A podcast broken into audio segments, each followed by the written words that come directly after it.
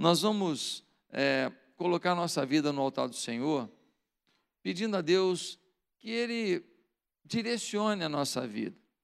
Há muitas pessoas que não compreenderam ainda onde está a sua relevância, aonde está a, a, sua área de conquista, aonde está a sua área de recompensa. Algumas pessoas ficam olhando para os problemas e, e querem fugir dos problemas. Quando você foge de problemas, me ajuda aí, me ajuda aí, gente. Quando você foge de problemas, significa que você tem dificuldade com recompensa. Todo problema que você soluciona, você tem uma recompensa você tem uma conquista, você tem uma remuneração, você tem um prêmio, você tem uma satisfação. Então, fugir de problema não é a solução. A solução é você ver por trás dos seus problemas que recompensas você terá em resolvê-los. Isso é muito forte, porque há problemas que a gente causa. Por quê?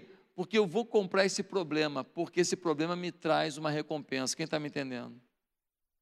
Quando você monta uma loja lá e você imagina, ah, eu vou ganhar 5, 10, 15, 50, 1 milhão de reais por mês com essa loja. Você montou uma loja, investiu um dinheiro, vai ter que trabalhar que nem um louco. Você comprou um problema.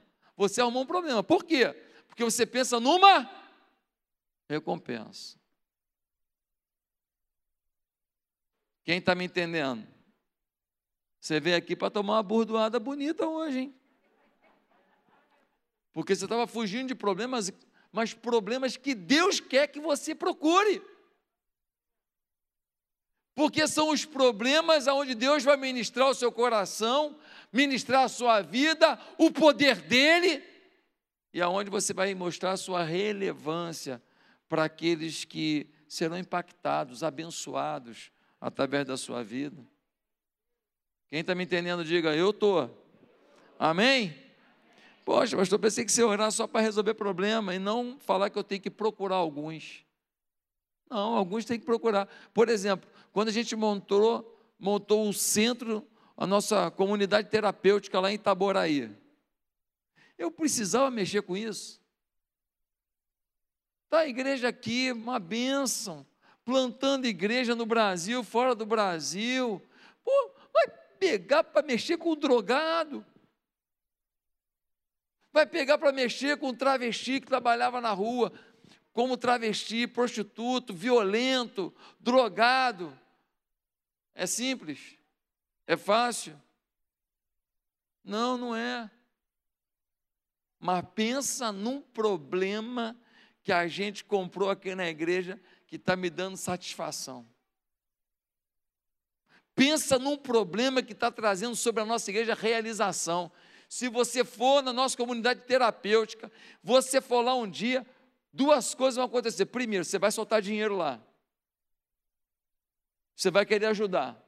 Você vai falar, não vou ficar de fora disso aqui não. Quando você vê 50 homens, já tem 50, vamos chegar a 120. 50, comendo seis vezes por dia, trabalhando, lendo Bíblia, orando, tendo, tendo tempo a sós com Deus, se libertando, com histórias que você, quando ouve, fala assim: não acredito. Você fazia isso? É, a minha vida era essa. E você vê o que Deus fez, você não acredita. Então é um problema que a gente comprou, muita gente fala assim: mexe com isso não, pastor. Mexe com isso não.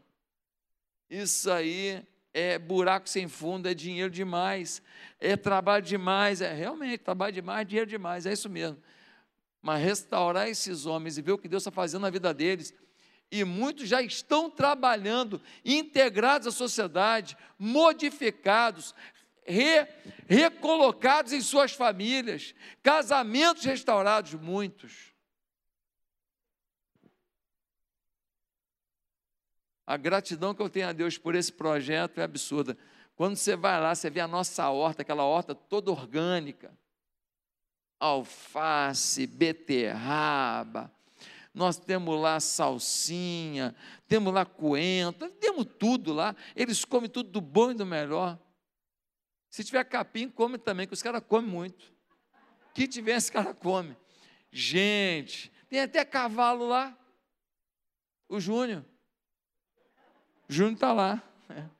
Então, gente, tem problema que você tem que resolver, porque é problema que não vale a pena, vamos resolver. Tem recompensa em resolver. E tem problema que você tem que procurar.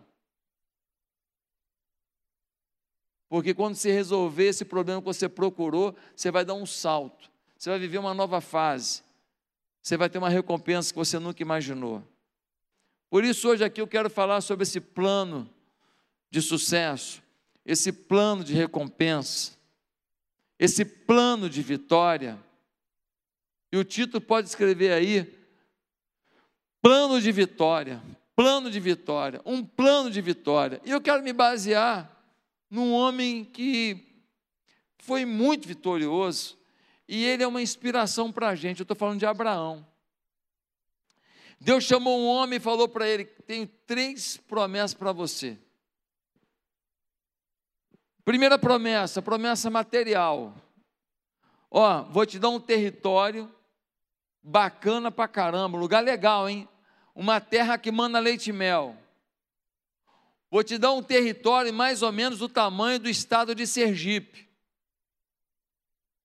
Falou, o senhor me dar? É, e manda leite e mel, ter, terreno tremendo. Que terreno é esse? Quem sabe? Israel. Aquele pedaço de terra fértil no meio de um monte de, desert, de, de desertos e terras áridas. Aquele pedaço de terra que aonde você planta, você colhe três, quatro, cinco vezes mais do que no mesmo espaço de terra de qualquer lugar do planeta. Naquele país que tem quase que tudo quanto é clima num país só. Subtropical, subequatorial, é, tropical, tem tudo lá. E eles plantam tudo com quantidade. Deus também prometeu a Abraão uma bênção existencial. Deus disse para ele: Olha, você tem filho? Ele falou: Não, eu vou te dar uma descendência incontável. Ninguém vai atrapalhar você de ter gerações que te sucedam. E Deus disse para ele: Você vai ser também abençoado. Eu vou te fazer de você um instrumento de bênção para milhares e milhões de pessoas pelo mundo inteiro. Onde está isso? Gênesis capítulo 12. Versículo 1 diz assim: Então o Senhor disse a Abrão: Sai da tua terra, do meio dos seus parentes da casa do seu pai, e vá para a terra que eu te mostrarei. Farei de você um grande povo, e o abençoarei, tornarei famoso o seu nome, e você será uma bênção. Abençoarei os que o abençoarem, e amaldiçoarei os que o amaldiçoarem e por meio de você, todos os povos da terra serão abençoados. Vou te dar uma terra, vou te dar uma descendência e vou te abençoar de forma que a bênção vai extrapolar de você e chegar no mundo inteiro. Dá para entrar num negócio desse? Dá. Mas quando a gente entra num negócio desse, é mole entrar Deixa eu te falar, o Abraão tinha quantos anos? 75. A mulher dele tinha quantos anos? 65. Ele morava na região que ele estava morando, no Vale de Ura, quanto tempo? A vida inteira. Ele estava estabilizado totalmente. Ele tinha grana, muita. Ele tinha muito gado. E Deus falou que para ele: pega a tua mulher, pega o teu gado, pega teus trabalhadores e vai para uma terra que eu vou te mostrar. Deixa eu te falar. Você tem um, um, uma empresa aqui no Rio de Janeiro, ela te rende aí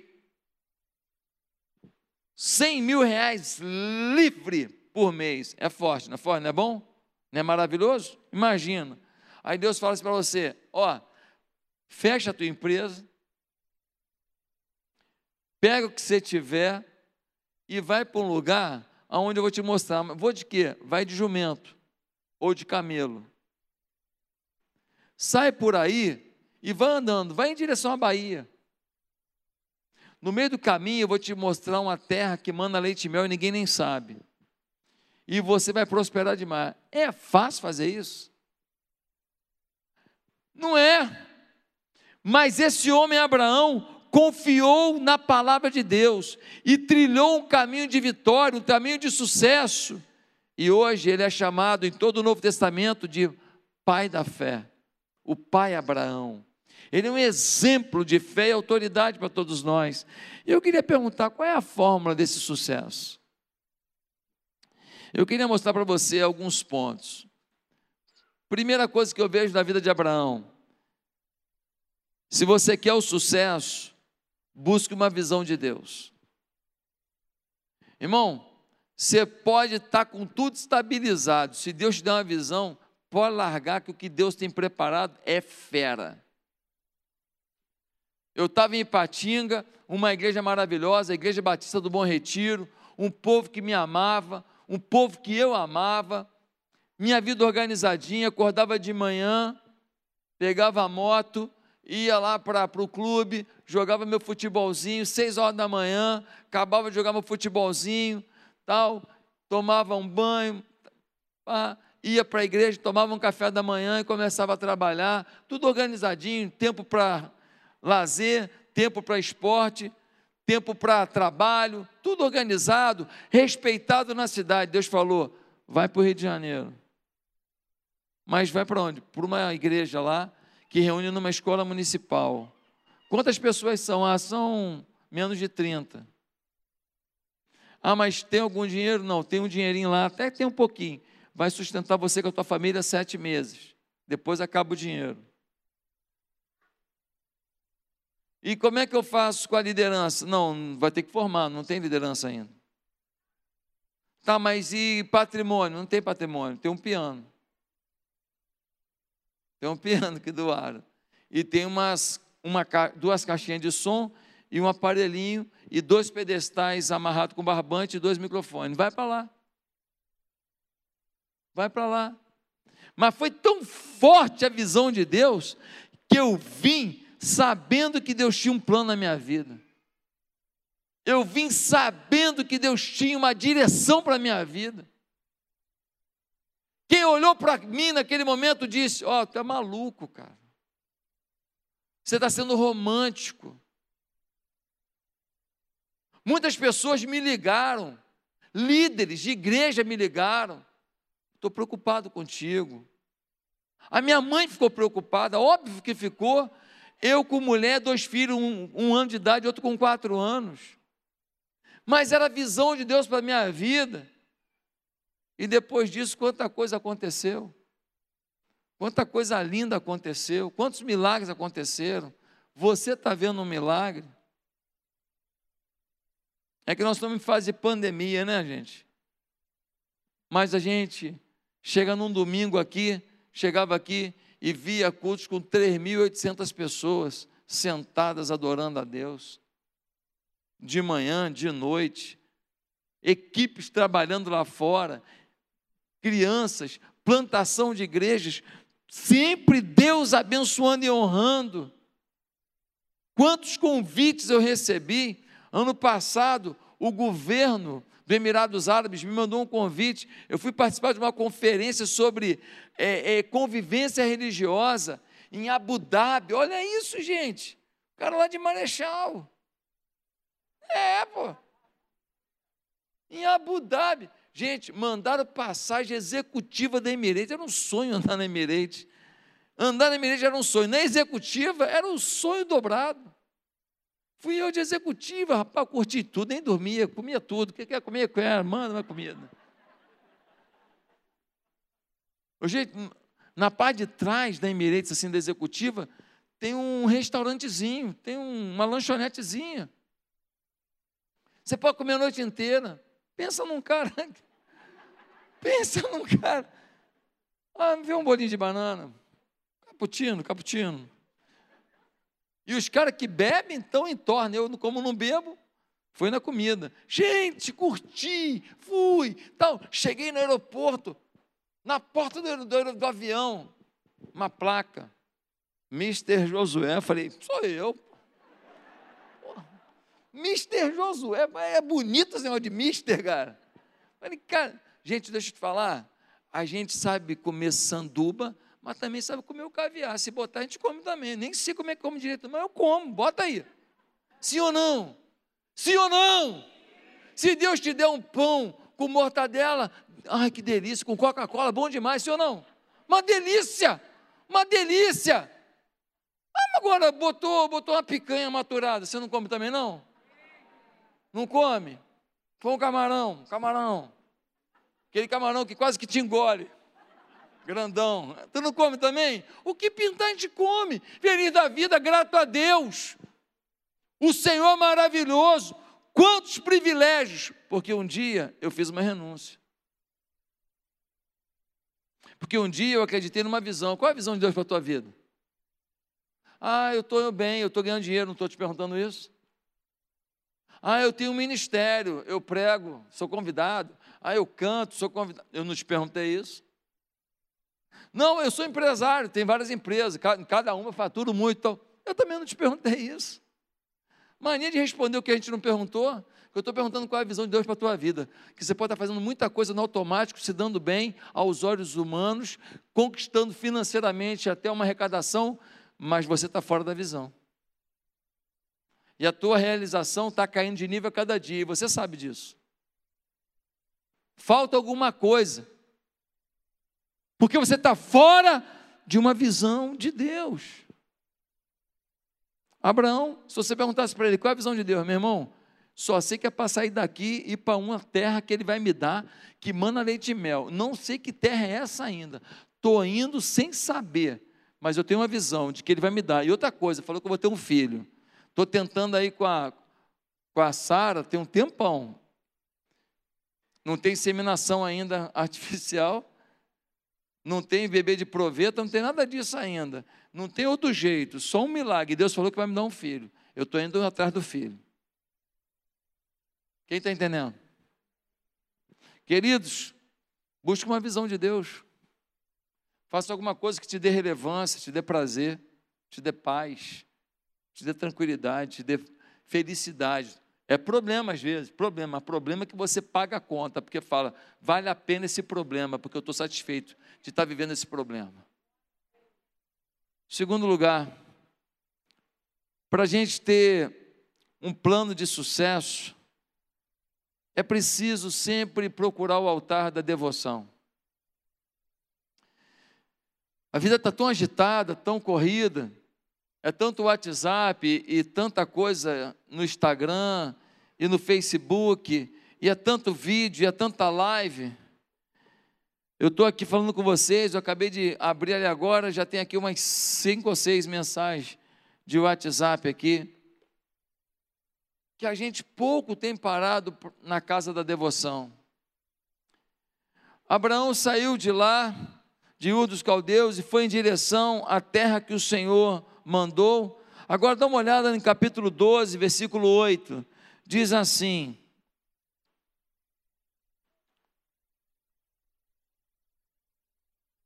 Versículo 8.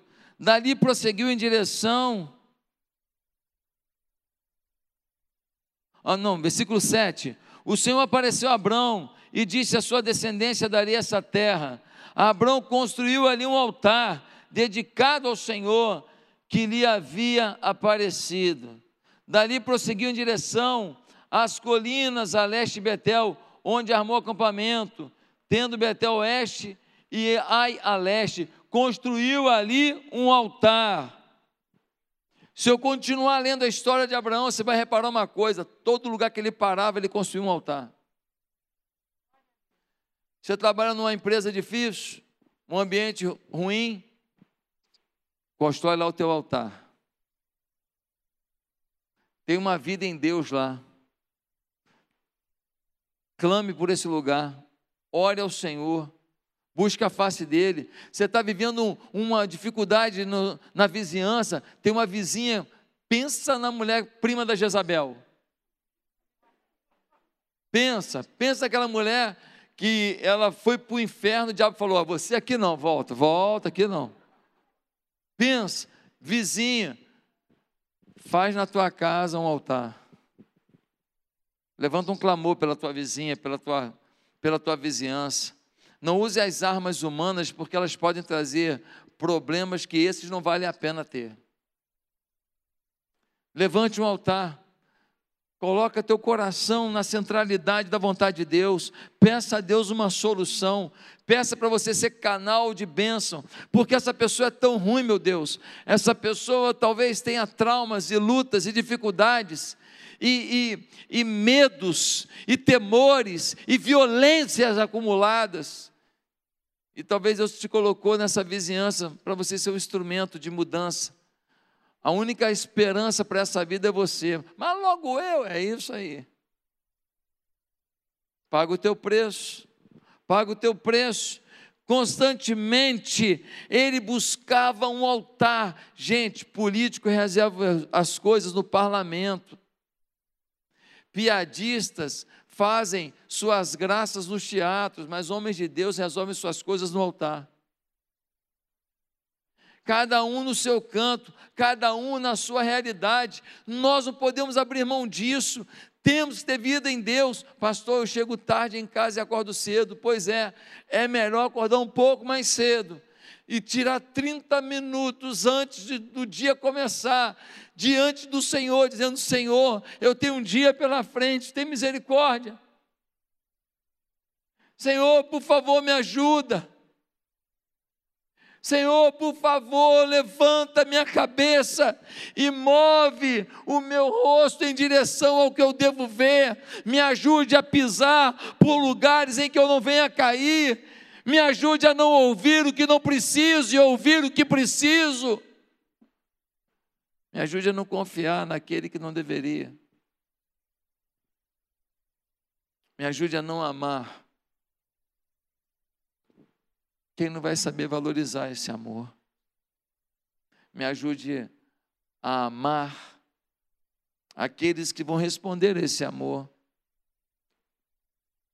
Me ajude a discernir que a amizade é por interesse e que a amizade é o Senhor que está colocando na minha vida.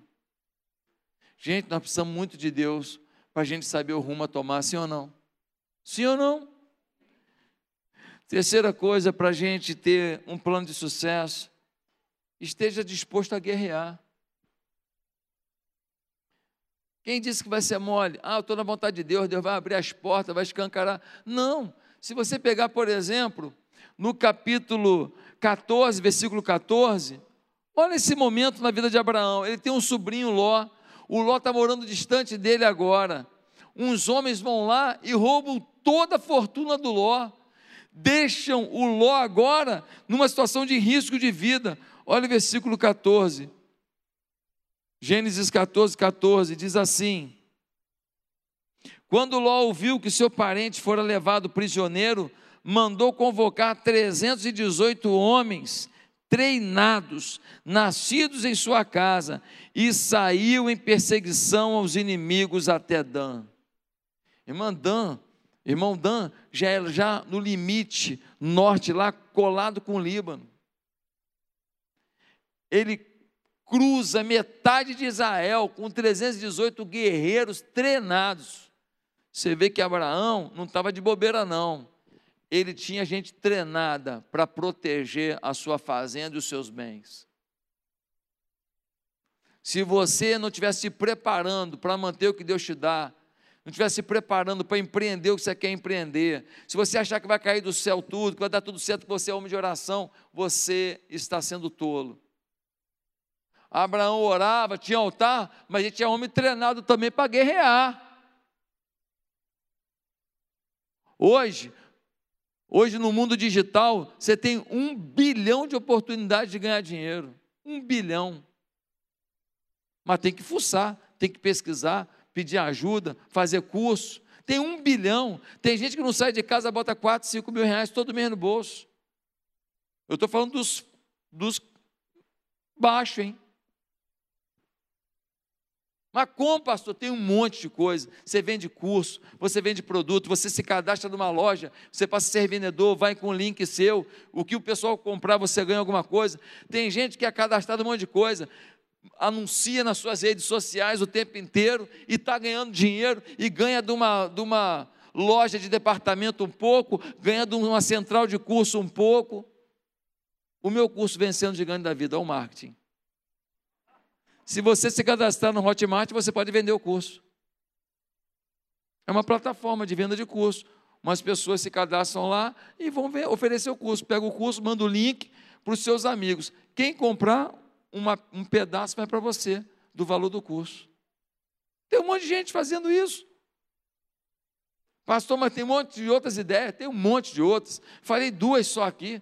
Queridos, temos que nos preparar para a vida e guerrear pela vida. Não vem fácil, não. O Abraão foi lá com 318, chegou lá com 318, botou para quebrar e trouxe de volta a riqueza do Ló, trouxe de volta todo mundo, salvou a família do Ló, salvou a riqueza do Ló. Teve guerra. Às vezes, o casamento não está indo bem. Às vezes, um filho não está indo bem. Às vezes as finanças não estão indo bem. Eu não sei que ela não está indo bem. Deixa eu te falar uma coisa. Quando a coisa não está indo bem, você tem que entrar em guerra. Você não pode achar que daqui a pouco alguma coisa vai acontecer que vai resolver tudo. Você não se iluda. O que está ruim pode ficar pior. Pior não fica, fica.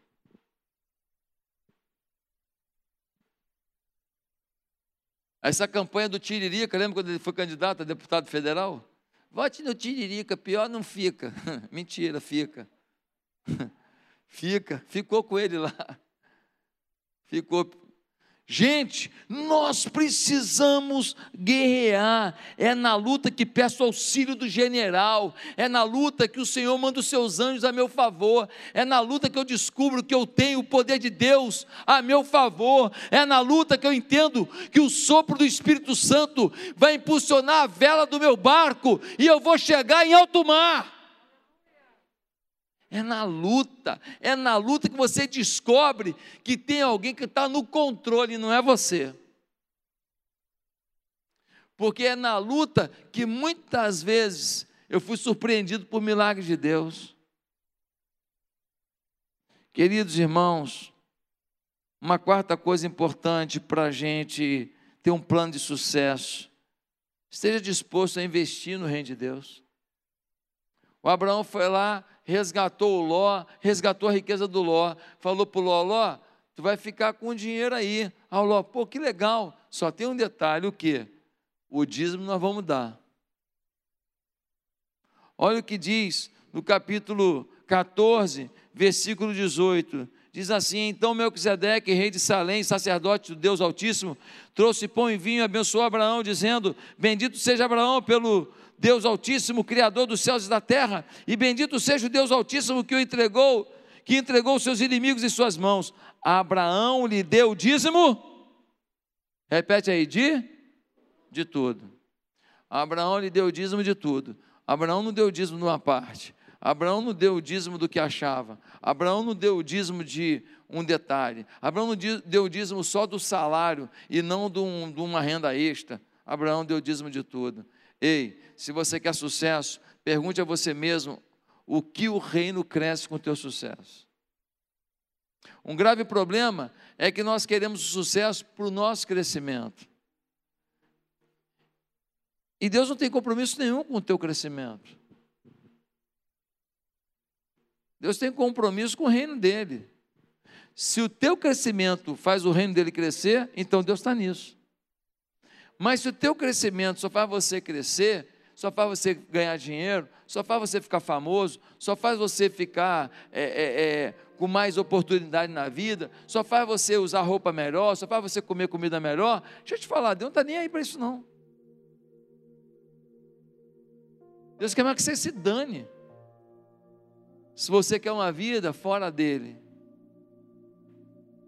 Para ver se você se arrepende e reconhece o que ele já fez na tua vida para você voltar para Ele e falar: Senhor, perdão, hein?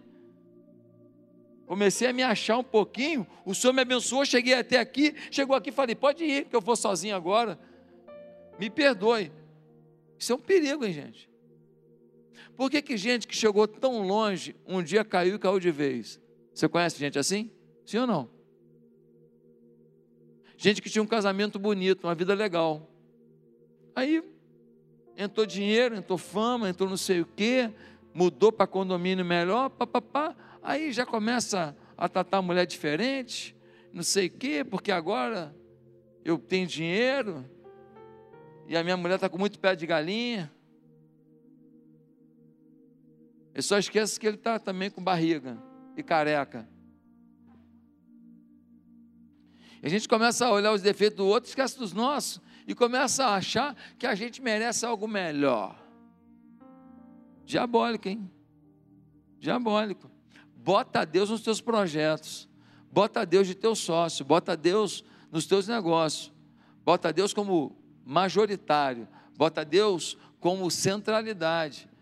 Se o teu sucesso é o sucesso do reino, Deus está no teu sucesso.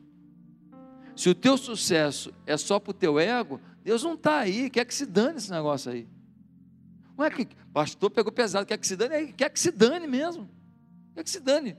Gente, se tem um negócio que Deus não aceita é ingratidão. Ele perdoa se você se arrepender. Mas ingratidão não tem como lidar. Se você não reconhece quem Ele é e o que Ele fez por você, se você não reconhece o quanto você precisa dele, Ele vai fazer o quê? Não tem forçação de barra. Em último lugar, se você quer um plano de sucesso, esteja disposto a arriscar o sucesso para obedecer a Deus. Como assim? Um plano de sucesso? Está disposto a arriscar o sucesso? Sim.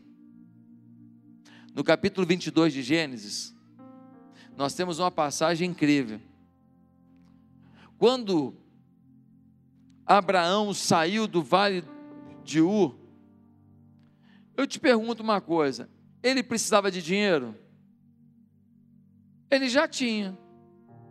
Sim ou não? Ele precisava de terra? Ele já tinha. Ele só precisava de duas coisas: um filho e uma bênção. Ele não foi por causa de dinheiro nem da uma terra que manda leite e mel. Ele não precisava disso, não, estava com a vida estabilizada. Mas quando falou que ele ia ter uma descendência, e uma descendência que abençoaria todo mundo, falou, cara, vou, vou ter um filho, que é um sonho que eu tenho com a Sara, e ainda vou ter esse filho gerando uma descendência que vai abençoar todo mundo. Eu não sei nem como é que vai ser isso, mas isso aí eu quero. Só que no capítulo 22 de Gênesis, Deus fala com ele: Qual é o teu maior sucesso? Ele fala: Está aqui do meu lado, Isaac, o filho. O filho com o qual o Senhor disse que eu vou ter um monte de descendentes e que vão ser bênção e abençoar todas as famílias da terra. Está aqui, ó, meu sucesso está aqui. É um menino de 15 anos mais ou menos chamado Isaac. Ah, é o teu sucesso? Fala, é, é meu sucesso. Obrigado, Senhor, pelo sucesso. Aí Deus fala assim: faz o seguinte, o quê? Você não costuma levantar o altar e sacrificar um cordeiro? É, onde eu vou, Senhor, eu faço. Eu mato o cordeiro e dedico ao Senhor. Pois é, faz isso com o teu sucesso. Faz isso com o teu filho. Interessante que Abraão não tem nem como argumentar com Deus. Ele fica tão chocado com o negócio que ele não fala, mas como assim? O senhor me prometeu, levou 25 anos para cumprir a promessa, o moleque nasceu, 15 anos se passam, você manda agora eu matar o que eu sonhei a vida inteira? Alguma coisa dentro de Abraão dizia: Deus é tão maravilhoso, tão bondoso, tão perfeito, que se tem uma loucura para ser feita, a pedido dele, é porque ele tem um propósito muito maior que eu não estou conseguindo entender. Quem está me entendendo? Se um Deus maravilhoso desse está pedindo um negócio, um negócio tão doido desse, tem alguma coisa nisso que eu não estou vendo que é muito maior. Ele vai com dois servos e com um menino. Chega num ponto, ele vê o local onde seria o sacrifício. Ele vira para os empregados e fala: Pode ficar aqui, eu vou com o menino três dias, depois a gente volta. Nós vamos sacrificar o Senhor. Ele pega a lenha e bota nas costas do menino. Imagina você botar a lenha nas costas do menino, a lenha que você vai botar para o menino deitar em cima, você matar e botar fogo depois, oferecer a Deus. Coisa doida. Ele carrega o cutelo, a faca, a brasa para acender a fogueira e o menino carregando a lenha. No caminho, o menino olha e fala: Pai, estou vendo a brasa aqui, estou vendo a madeira. Onde é que está o cordeiro que vai ser sacrificado? Imagina, cara. Imagina, teu filho perguntar isso. Você já levou um filho que vai fazer um exame difícil? E ele não está entendendo nada. E quando você está empurrando ele no hospital, ele fala: Pai, o que, que, vai, que, que vai acontecer? Vai doer? E você sabe que vai. O que, que você fala para um filho na hora dessa? A lágrima corre ou não corre, minha irmã? Difícil, irmão. Difícil. Ele vira para o filho, imagina a lágrima correndo e fala assim: Deus proverá, meu filho. Ele chega no lugar, monta o altar e o menino fala: Tá bom, pai, estou arrumando, mas não vi cordeiro ainda. Ele fala para o menino: Deita você. O menino deitou. Gente, menino de 15 anos é para correr. Meu pai está maluco. É muita confiança na vida que seu pai tem em Deus. Ele deita no altar, Abraão amarra ele no altar. Agora imagina um pai amarrando um filho para sacrificar, pelo amor de Deus. Eu fico imaginando, agora estou dramatizando, tá? Eu fico imaginando os anjos do lado de Deus e eles olhando a cena. E o anjo, que não é onisciente, o anjo não é. O anjo Gabriel, virando para o pai, falando assim: O senhor vai deixar mesmo? Ele fazer isso?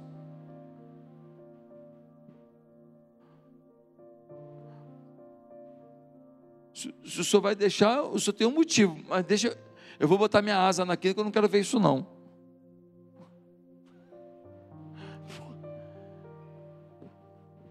Na hora que ele vai imolar o seu filho, o anjo do Senhor grita lá do céu: Abraão, você é demais, cara.